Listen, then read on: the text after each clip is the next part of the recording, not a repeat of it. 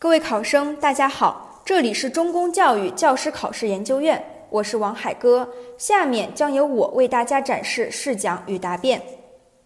我试讲的课题是望庐山瀑布。上课，同学们，老师知道大家都去过很多地方旅游，那么有一种景色呢，让老师始终难以忘怀，就是瀑布。哎，大家知道什么是瀑布吗？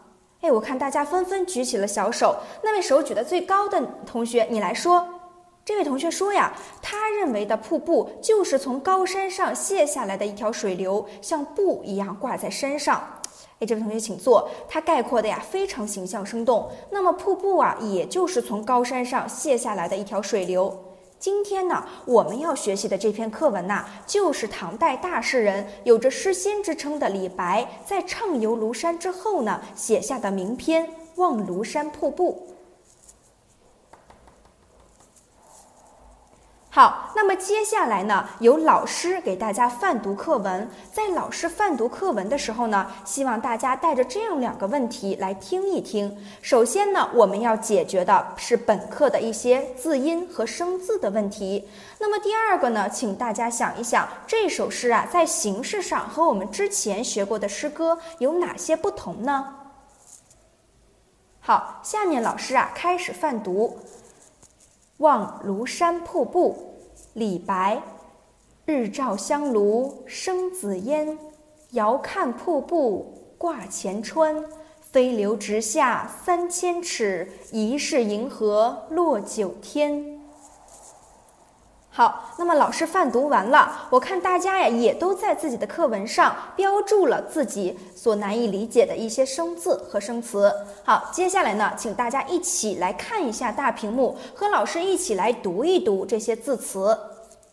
哎，好，大家读的都非常的流利，看来呀，我们这些生字和生词都掌握的差不多了。那么接下来呢，有谁能够来回答一下老师的第二个小问题呢？哎，好，最后一排的那位男生，你来说。这位同学说呀，他说这首诗呢和我们之前学过的不同，这首诗啊每句话它都只有七个字。好，这位同学你请坐。他概括的呀找的这一点非常准确。好，那么还有没有同学要补充的呀？哎，靠窗的这位女生你来说。这位女生说呀，这一首诗呢它只有四句话。哎，好，同样的你观察的也很仔细，请坐。哎，根据刚刚这两位同学的回答呢，老师啊想给大家补充一个关于诗歌的小知识，也就是每一句话只有七个字，而且呀只有四句话的这种类型的诗呢，我们把它叫做七言诗。好，希望啊大家把这个关于诗歌的小知识呢补充在我们的语文记录本上。好。那么站在这样极具震撼力的瀑布之前呢，诗人李白的心情自然是非常激动的。那么，请大家同桌之间互相的细细的去品读一下古诗，想一想李白刚刚来到庐庐山的时候，看见了怎样的一幅图景呢？好，我们读的差不多了，我们来看一下。哎，第一小组的这位同学，你来说。他说呀。作者刚刚来到庐山的时候呢，看见太阳照在这个香炉上面，香炉啊发出了紫色的这个烟气。那么同时啊，远远的望见瀑布，像一个白色的绸缎一样悬挂在山前。哎，这位同学，你请坐，概括的也很全面。好，哎，那么有没有别的小组来给这位同学做一个补充呢？哎，好。来看第第三小组，哎，第三小组这位同学说，其实呢，这个香炉啊，并不是刚刚这位同学说的这个我们日常生活中的香炉，而是作者在庐山中看到的这个香炉峰。也就是说呢，作者呀，刚刚在来到庐山的时候，看到了香炉峰在阳光的照射下升起紫色的烟霞，远远的望见瀑布啊，像白色的绸缎一样挂在山前。好，这位同学你请坐。那这位同学概括的，大家都同不同意呀？嘿，大家都点头了，我们一起来为他鼓鼓掌。好，我们知道作者呀，刚刚来到庐山的时候，就是看见了香炉峰升起了紫色的烟霞，同时呢，又远远的望见了我们壮观的瀑布之景，对不对？非常好。那么接下来呀，我们来看一下。李白是怎么形容这个瀑布在悬崖上呢？大家都是说了，作者用了一个“挂”字，对不对？那么这个“挂”字啊，我们说是谁有这么神奇的力量，把瀑布挂在这个悬崖上呢？大家都说是大自然。哎，让我们一起来赞叹一下大自然的鬼斧神工吧！请同学们一起来读一读前两句诗，读出来那种大自然的奇妙。作者呀，在刚刚来到庐山的时候呢，分别看到了香炉峰和升起的紫色的烟雾，以及啊我们的瀑布挂在悬崖上面的景象。那么随着作者呀一步一步向瀑布靠近呢，他又看到了一个什么景色呢？哎，大家齐声说是“飞流直下三千尺，疑是银河落九天”。那么老师想问一问，这条瀑布它到底有多长呢？大家都回答是三千尺。哎，如果按照现在的数学单位换算呀，三千尺等于一千米，相当于一栋二百五十层楼的楼房。那么这条瀑布真的有二百五十层楼那么高吗？哎，大家都说作者呀，只是想把瀑布飞流直下、雄伟壮观的气势来描绘出来而已。好，那么接下来呀，谁能把瀑布飞流直下这样个壮观的气势能读出来呢？哎，那位男生他想来尝试一下，你来读一读。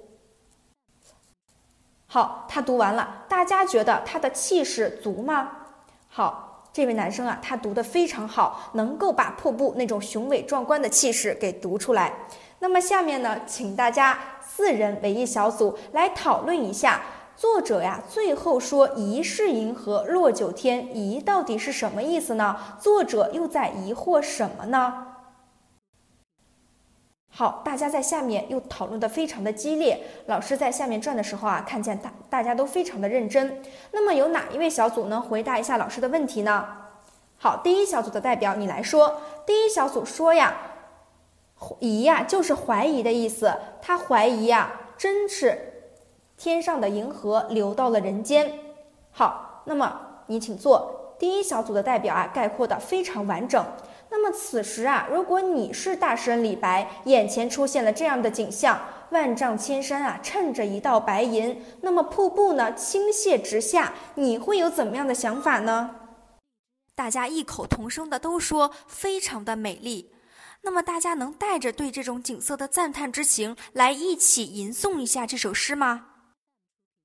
哎，听着大家的朗诵，让老师啊有一种身临其境的感觉。大自然真是神奇，造就了如此美丽的景色。各位小诗人，如此美景，让我们尽情的抒发吧。同学们真棒。今天啊，老师和大家一起学习了我国祖国大好河山如此美丽的景色。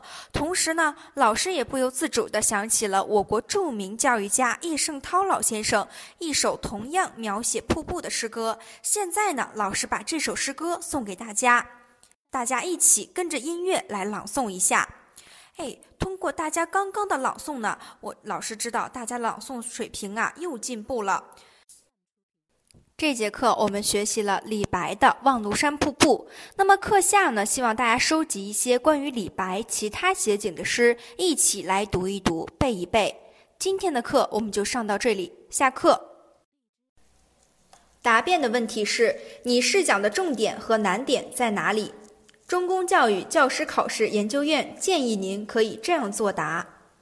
谢谢考官的提问。我认为，把握一堂课的重难点是整堂课的核心部分，对上好一堂课至关重要。所以，根据新课标的理念以及学生的实际情况，结合课文的特点，我将本节课的重点设置为通过观察画面，吟诵古诗想象的景象，用自己的话说出诗歌中描绘的庐山风景。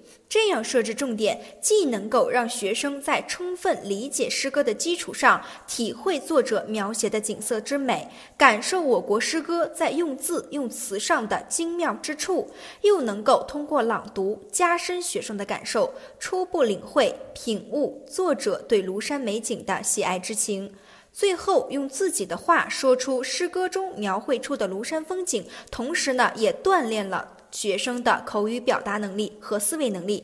基于以上原因呢，我将这样设置本节课的重点：同时呢，小学生的抽抽象思维能力还在发展的过程中，对于课文的思想感情的把握还不成熟。所以说，对于比较抽象的情感的部分呢，我设置成了本节课的难点。